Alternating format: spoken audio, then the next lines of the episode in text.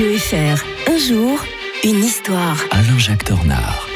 Bonjour Alain-Jacques Tornard. Bonjour Mike. L'historien de Radio Fribourg avec nous comme euh, tous les matins. On va revenir en 18 avril 1909. Euh, ce jour-là, euh, Jeanne d'Arc était canonisée. Mais pourquoi si tard Alain-Jacques C'est en 1431 quand même qu'elle est morte, la pauvre, sur son bûcher. hein. Oui, bon, tout feu, tout flamme. Hein. Oh là là.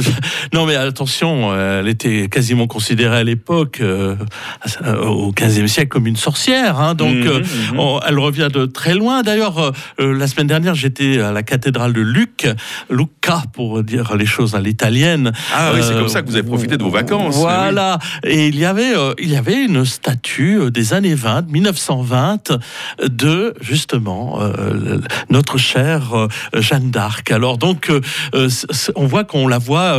Euh, présente partout, elle est quasiment universellement connue. Et ce qui est étonnant, Mike, c'est qu'elle, de nos jours, alors qu'elle était assez clivante au, 15e siècle, eh bien, elle réunit tout le monde. hein, Elle est devenue puisque- rassembleuse. Elle est même très souvent récupérée par certains mouvements politiques. hein. Oui, alors. Je sais pas si ça lui plairait. si- C'est le grand écart, puisqu'en effet, Jean-Marie Le Pen n'hésitait pas à la mettre euh, en valeur chaque année, l'année Mhm. euh, à la fête de Jeanne d'Arc. Et un certain Emmanuel Macron, à la veille de se présenter la première fois, en 2016, il, il invoqua euh, la présence de Jeanne d'Arc, euh, justement le côté consensuel de, de la personne. Alors, euh, bien sûr, vous avez raison de souligner que ça s'est fait vraiment tardivement.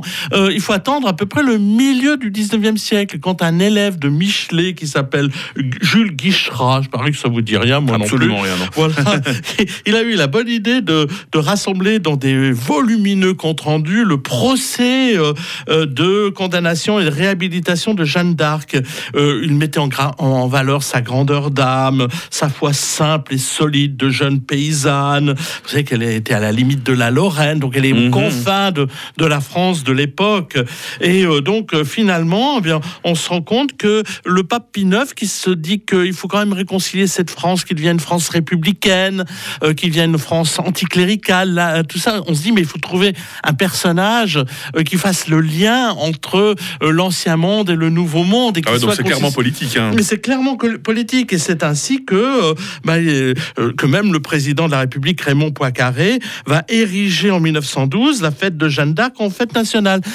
Ce qui veut dire que même les laïcs les plus anticléricaux eh bien, peuvent honorer Jeanne d'Arc en tant que euh, personne euh, emblématique. D'ailleurs, euh, chaque année, euh, la Société française de Fribourg, qui existe, qui rassemble les Français qui se trouvent à, Fribourg, eh bien, fête Jeanne d'Arc. Et autrefois, on, a, on invitait l'ambassadeur qui venait, l'ambassadeur de, de France en, en Suisse, venait fêter à Fribourg la fête de Jeanne d'Arc. Demain, nous serons à nouveau avec l'historien de Radio Fribourg. On évoquera avec lui euh, la guerre d'indépendance des États-Unis d'Amérique. On verra véritablement comment ça a commencé.